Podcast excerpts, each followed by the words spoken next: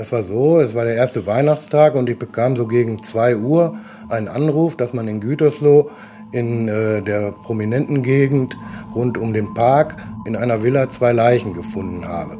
Ich bin dort dann hingefahren, kam dort an und ähm, dort war ein Feuerwehreinsatz, sämtliche Fenster waren auf, die Türen und es sah danach aus, als wenn man das Haus lüftete. Für mich stand dann eigentlich fest, das ist bestimmt irgendein Gasunfall, ein CO-Drama mit eben zwei Toten bis dann der Pressesprecher der Polizei irgendwann dazu kam, in das Haus ging und kurz darauf mit versteinerter Miene rauskam und uns jetzt mitteilte, wir waren schon drei, vier Journalisten am Tatort dort, dass es sich dort um einen Doppelmord handele. Das ist Markus Brekenkamp. Er ist Bildreporter der beinahe ersten Stunde. Seit mehr als 36 Jahren arbeitet er bereits für Bild. Hier erinnert er sich an einen Mordfall, der für ihn auch zehn Jahre später noch einen besonderen Stellenwert in seinem Reporterleben hat. Der sogenannte Weihnachtsmord von Gütersloh. An Heiligabend im Jahr 2013 klingelt der damals 28-jährige Jens S. an der Tür seiner guten Bekannten Helgard G. und Hartmut S. Das Rentnergeschwisterpaar lebt in einer Villa am Stadtrand von Gütersloh.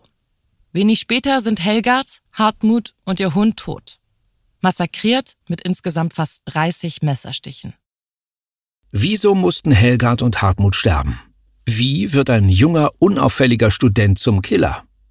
Das erfahrt ihr jetzt. Und damit herzlich willkommen zu Tatort Deutschland. Mein Name ist Mirko Kasimir. Und ich bin Toni Heyer. Hallo zusammen und schön, dass ihr auch in diesem Jahr wieder mit dabei seid. Ich hoffe, ihr hattet ganz wunderbare Feiertage. Da möchte ich mich sehr gern anschließen und wünsche all unseren Zuhörern ein erfolgreiches Jahr 2024.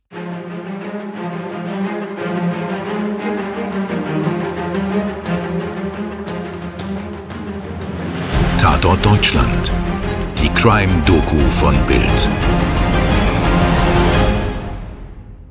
Im Winter 2013 ist Jens 28 Jahre alt. Seine Haare sind dunkelblond, seine Augen stechend blau.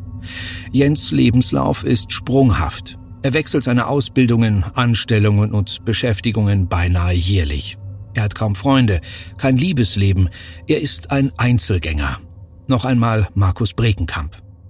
Ja, Jens S. ist aus meiner Sicht ein Freak. Der ist aufgewachsen auf einem Dörfchen in der Nähe von Versmold, das ist im Kreis Gütersloh, ist sehr ländlich dort.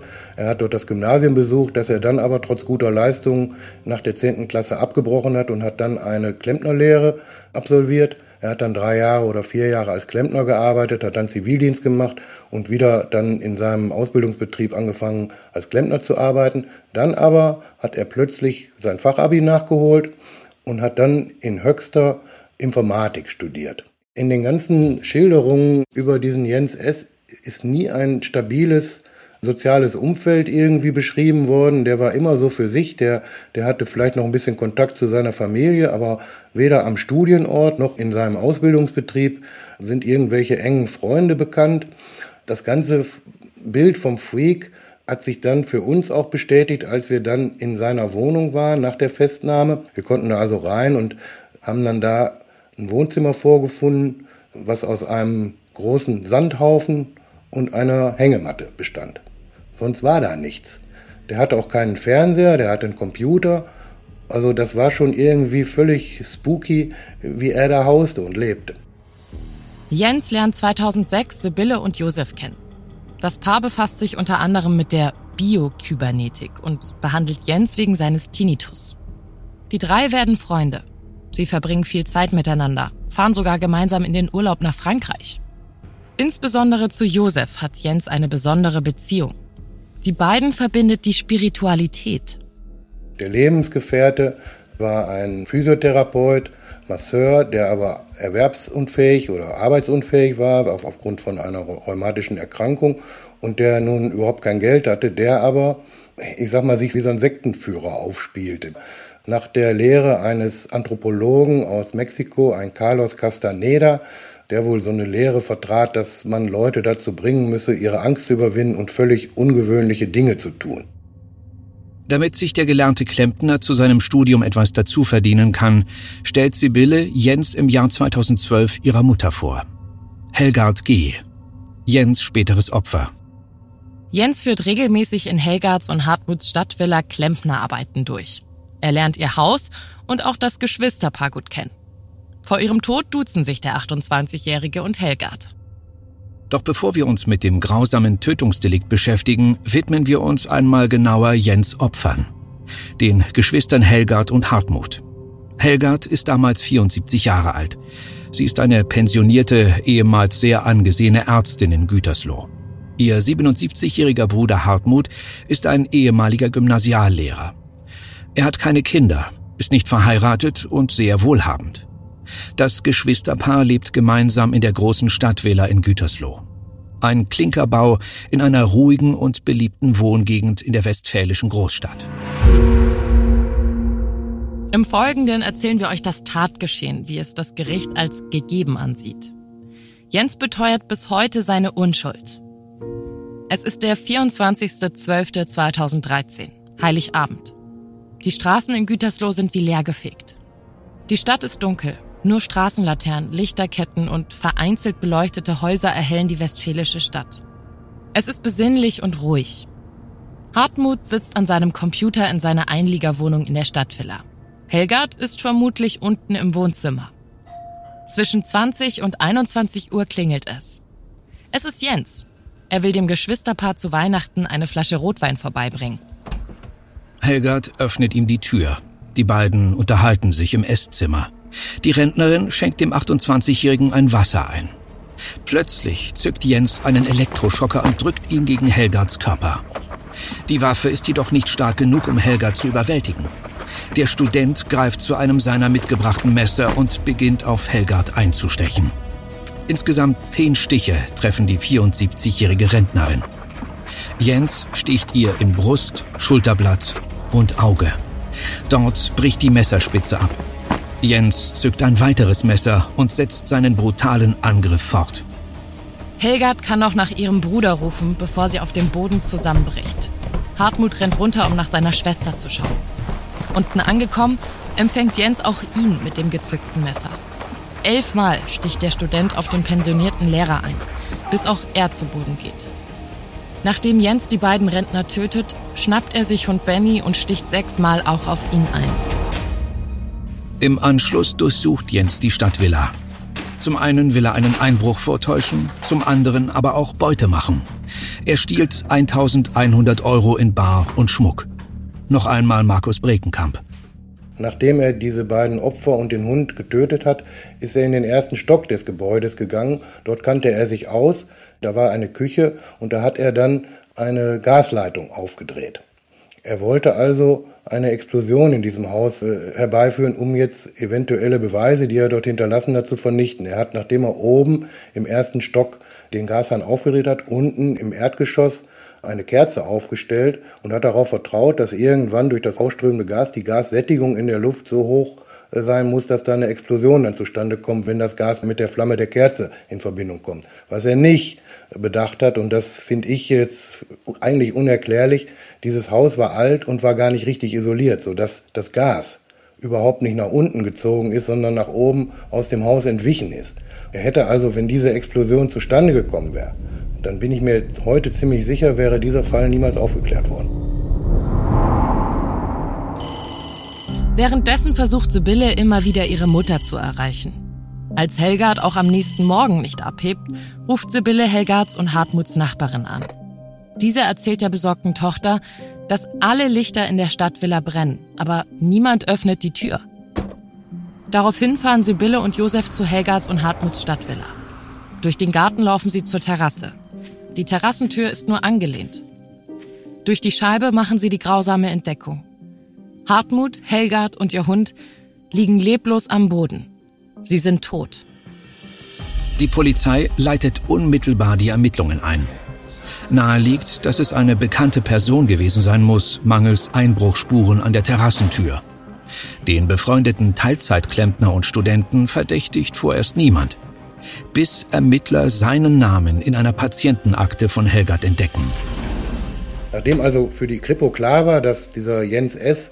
so zum Umfeld der ermordeten Geschwister zählte, hat man dann von ihm quasi vorsorglich und routinemäßig DNA-Abgleiche genommen. Und schon da hat er dann wohl den Beamten gesagt, dass man von ihm bestimmt einiges an Spuren im Haus finden werde, weil er dort häufiger zu Besuch war. Jens S. wurde überführt durch Spuren am Tatort. Man hat dort auf einem Tisch in der Küche, glaube ich, eine Flasche Rotwein gefunden, an der man eine DNA gefunden hat, die nun von Jens S. kam. Dann hat man ihn dazu vernommen und er hat dann eingeräumt, dass er an diesem Heiligabend die, die Geschwister dort besucht hat und denen diese Flasche Wein quasi zu Weihnachten als Geschenk gebracht hat. Er hat dann auch eingeräumt, dass er in dem Haus war, dass man sich begrüßt habe, dass man ein Glas Wasser zusammen getrunken habe und dass er dann aber aus dem Haus wieder rausgegangen sei und die beiden Geschwister noch gelebt haben. Am 10. Februar 2014 wird Jens festgenommen. Bei seinem ersten Verhör hat Jens bereits einen Anwalt und dessen Nummer vorsorglich auswendig gelernt. Im weiteren Verlauf finden die Ermittler außerdem DNA-Spuren an einer Hundekralle, an Helga Zandt, Nagel und Jacke. Sie alle können Jens zugeordnet werden. Okay, fassen wir nochmal zusammen. Es gibt mehrere DNA-Spuren am Tatort und sein Verhalten ist äußerst merkwürdig. Aber reicht das, um jemanden für den Tod zweier Personen hinter Gitter zu bringen? Ein rechtsgültiges Urteil lässt sich damit doch nur schwer erzielen. Tatsächlich, Mirko. Und so kommt Christian P. ins Spiel. Jens Mithäftling in Untersuchungshaft. Denn wie Christian gegenüber den Ermittlern aussagt, ist Jens ziemlich gesprächig, was das Verbrechen und seine Beteiligung an diesem angeht.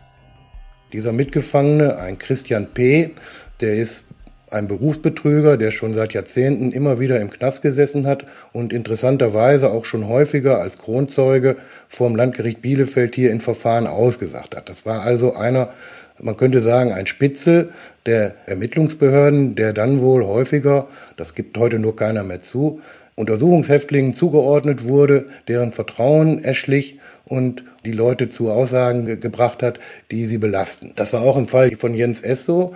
Dieser Christian P. ist in den Bereich von Jens S. während der U-Haft gesetzt worden und hat dann angefangen, das Vertrauen von Jens S. Äh, zu gewinnen, indem er erstmal nur mit ihm sprach und dann man gemeinsam Fluchtpläne für Jens S. entwickelte.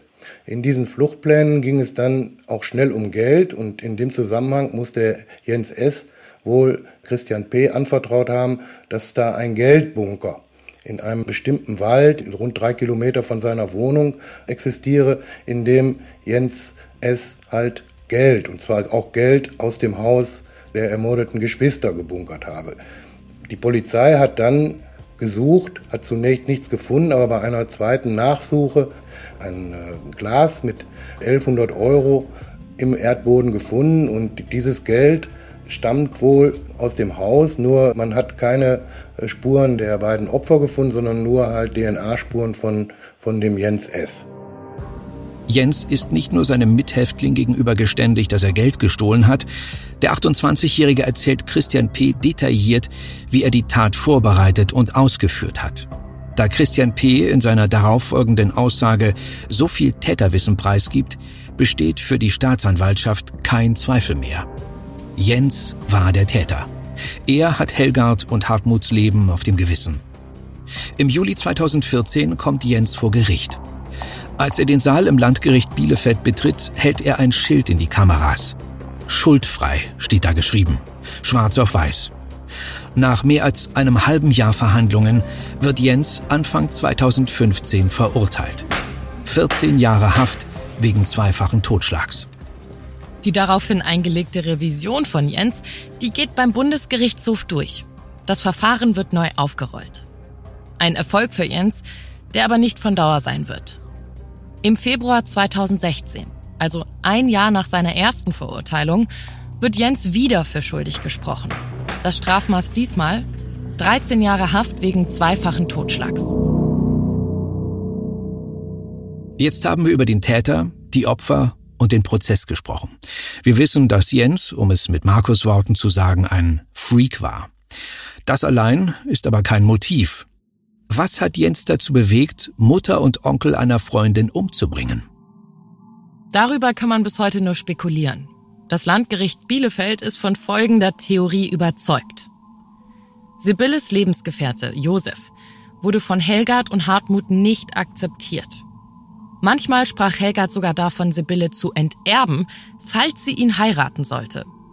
Außerdem begann Hartmut sehr viel Geld in eine Firma zu investieren, ohne dass sich daraus ein Erfolg abzeichnete. Für Josef und Sibylle problematisch, da das Paar ziemliche Geldprobleme hatte und auf Sibylles Erbe angewiesen war. Um Hartmut von weiteren Investitionen und Helgard von der grundsätzlichen Enterbung ihrer Tochter abzuhalten, soll Josef den perfiden Plan gefasst haben, Jens auf Helgard und Hartmuts Tötung anzusetzen. Und was sprang dabei für Jens heraus? Finanziell? Abgesehen von der vergrabenen Beute im Wald, nichts. Spirituell jedoch eine ganze Menge. Wir erinnern uns, Josef und Jens verbindet die Lehre des Carlos Castaneda. Ein letztes Mal Markus Brekenkamp. Es kann auch gut sein, dass nämlich der Jens S. nach der Lehre des Carlos Castaneda dann mal etwas völlig Außergewöhnliches tut, dass er was gar nicht zu seinem Wesen, zu seiner ganzen Persönlichkeit passt. Und das würde übereinander passen gut, aber es ist bis heute nicht belegt und dieser äh, Lebensgefährte der Tochter ist dann, ich glaube, 2018 verstorben. Den kann man also heute nicht mehr fragen. Die Staatsanwaltschaft ermittelte sogar zwischenzeitlich auch gegen Josef und Sibylle. Aber wie Markus sagt, beweisen kann man das nicht mehr. Bis heute sitzt Jens in Haft. Bis heute leugnet er, die Tat begangen zu haben. Im Februar 2029 wird seine Gefängnisstrafe abgesessen sein. Ein Antrag auf vorzeitige Haftentlassung wurde aufgrund eines psychiatrischen Gutachtens abgelehnt. Und damit sind wir am Ende unserer heutigen Folge von Tatort Deutschland. Wir hoffen, sie hat euch gefallen. Wir haben mit unserer eigenen Berichterstattung gearbeitet, die insbesondere auf der von Markus Brekenkamp beruht. Bei Fragen, Anregungen oder Kritik schickt uns unbedingt eine Mail, DM oder schreibt uns eine WhatsApp. Die Nummer und alle Links findet ihr wie immer in den Show Notes.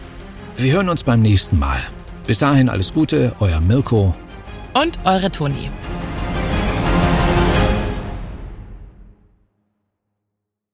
Dir hat diese Folge von Tatort Deutschland gefallen? Du bekommst von True Crime einfach nicht genug. Dann hör jetzt in unsere weiteren Folgen rein. Hier warten mehr als 200 spannende Fälle auf dich, wie das Verschwinden von Rebecca Reusch, der Prozess gegen O.J. Simpson oder die Entführung von Ursula Herrmann. Wir hören uns bei Tatort Deutschland.